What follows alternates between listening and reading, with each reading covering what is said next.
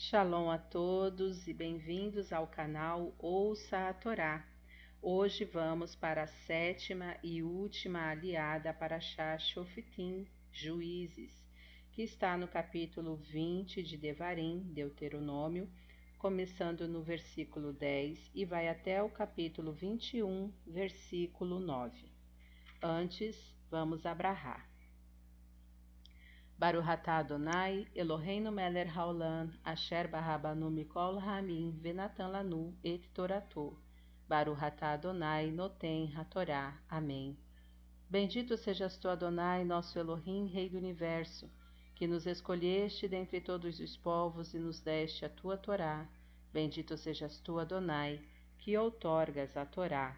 Amém. Quando vocês avançarem sobre uma cidade para atacá-la, apresentem em primeiro lugar os termos para a paz. Se os termos para a paz forem aceitos e os portões forem abertos para vocês, então a todo o povo daquele lugar serão impostos trabalhos forçados, e eles trabalharão para vocês. Entretanto, se a oferta de paz com vocês for recusada, e eles preferirem guerrear contra vocês, cerquem a cidade. Quando Adonai seu Elohim entregá-la a vocês, matem todos os homens à espada. Entretanto, tomem como despojo as mulheres, as crianças, os, os gados e tudo o que há na cidade, todo o seu espólio. Sim, alimentem-se do espólio de seus inimigos, que Adonai seu Elohim deu a vocês isto é o que se deve fazer em todas as cidades muito distantes de vocês, que não são as cidades dessas nações. Quanto às cidades dos povos que Adonai seu Elohim dá a vocês como herança, não permitam que nada que respire viva. Em vez disso, destruam por completo o Ite, o Emori, o Kenaane, o Perize, o Ive e o Ivuze, como Adonai seu Elohim ordenou a vocês, para que eles não ensinem a vocês a seguir suas práticas abomináveis realizadas para seus deuses, ocasionando assim seu pecado contra Adonai seu Elohim.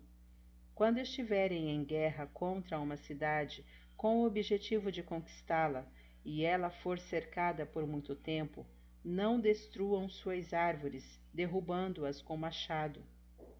Comam seu fruto e não as derrubem, Afinal, as árvores do campo são seres humanos para serem cercadas também?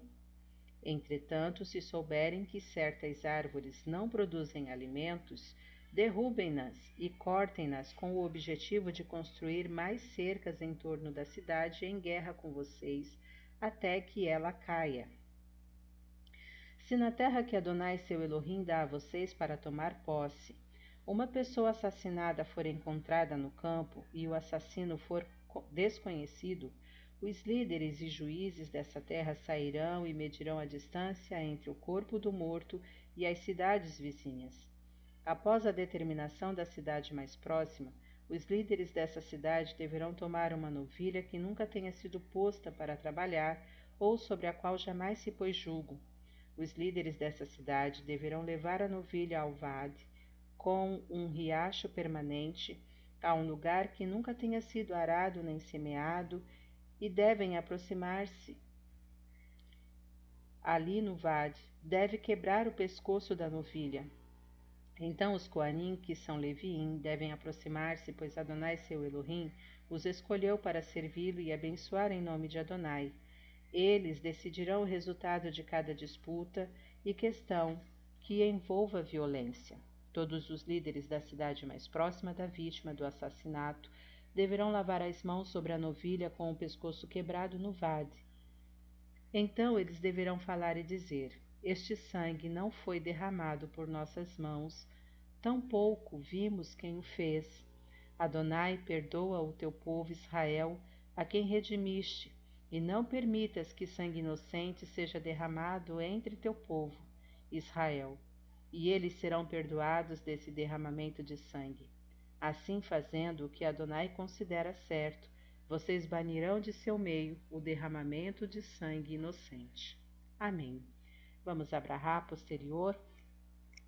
Baruhatá Adonai, Eloheinu Meler Haolam, Asher Natan Lanu Torah Temet, Verraeu Lanatá Betorren, Baruhatá Adonai, Noten HaTorá. Amém.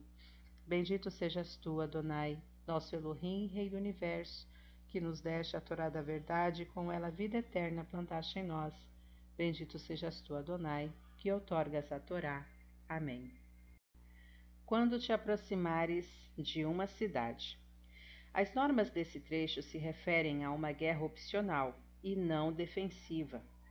Primeiro devia-se tentar pela via diplomática um caminho que resultasse na capitulação pacífica daquela cidade, e só depois, caso não houvesse saída, partia-se para a luta armada. Para que não vos ensina. O exegeta Rashi esclarece, citando o tratado Sotá 35b, que se algum indivíduo destes sete povos decidir abandonar o seu paganismo e aceitar o monoteísmo da Torá, ele deve ser prontamente aceito. Quando for achada uma pessoa assassinada. Este capítulo, até o versículo 9, trata do assunto da Egla Arufá, bezerra decapitada. Quando se encontrava caída no campo uma pessoa assassinada sem saber quem a matou, saíam três ou cinco anciãos dos juízes do Tribunal Supremo de Jerusalém e, a partir do corpo, mediam até a cidade mais próxima. Primeiro, sepultavam o cadáver, e depois os anciãos desta cidade traziam uma bezerra no máximo de dois anos de idade e decapitavam-na junto a um riacho de águas impetuosas. Os anciãos lavavam as mãos no mesmo lugar em que decapitaram a bezerra e pronunciavam as palavras do versículo 7. Os sacerdotes presentes diziam: Perdoa teu povo Israel, etc. Versículo 8. Por isso era considerado um caso de responsabilidade social.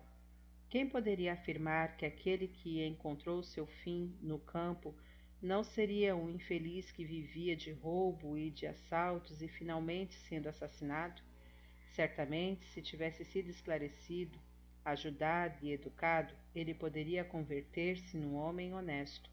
Portanto, os representantes da sociedade, os anciãos e os magistrados tinham responsabilidade relativa e deviam reconhecer publicamente a sua culpa em nome da sociedade, pedindo a expiação e o perdão a Deus. Amém. Estes são os comentários referentes a Aliá que constam na Torá. Shalom a todos.